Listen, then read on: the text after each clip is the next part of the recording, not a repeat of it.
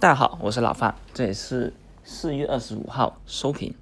那今天大盘是走出了一个大阴线出来，整个盘面杀跌非常严重啊，个股的跌停个数啊是最近半个月来的一个新高了。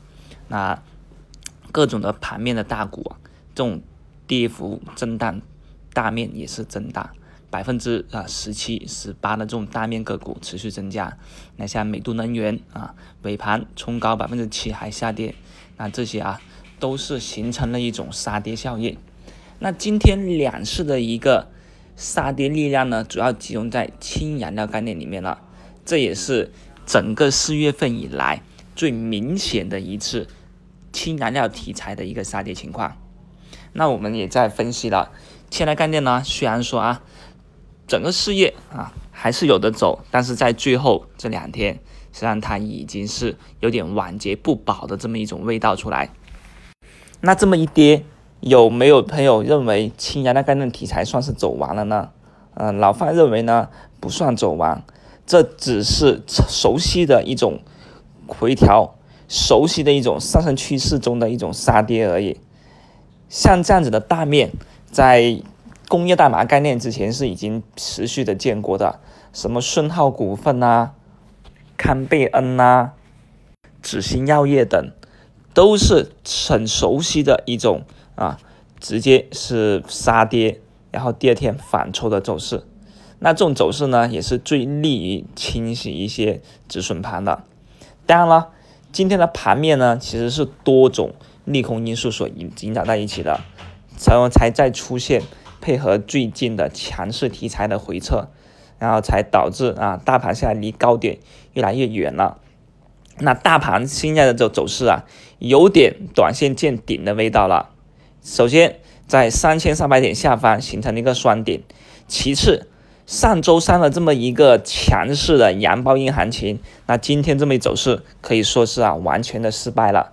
也就是说，所有的多头的攻势。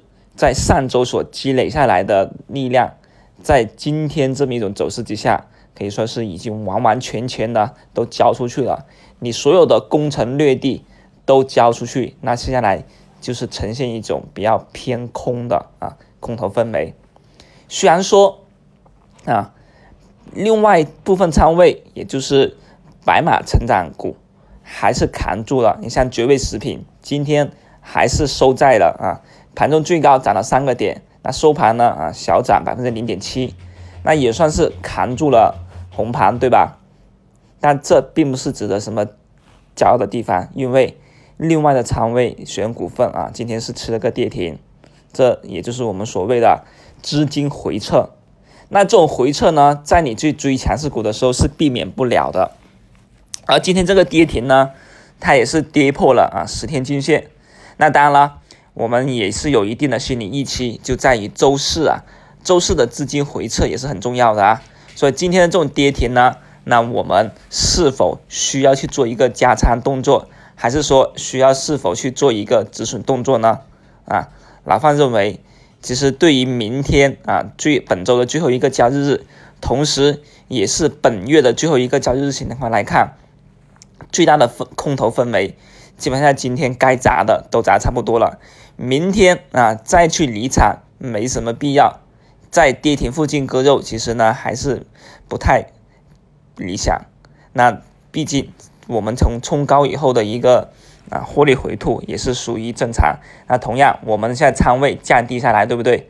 我们的仓位降低是哪里呢？是在我们早就已经提前把部分仓位转移到啊绝味食品上面去，也转移到这种成长白马性的股票里面去了。那好。一旦确认了强势股的反弹，那我们可以迅速的把绝味食品出掉，然后调仓换股到氢燃料概念来，这样子就可以在跌的时候我们有四成仓位没跌，而涨的时候呢，迅速的把这部分仓位挪过来，那就可以享受快速反弹的一个乐趣了。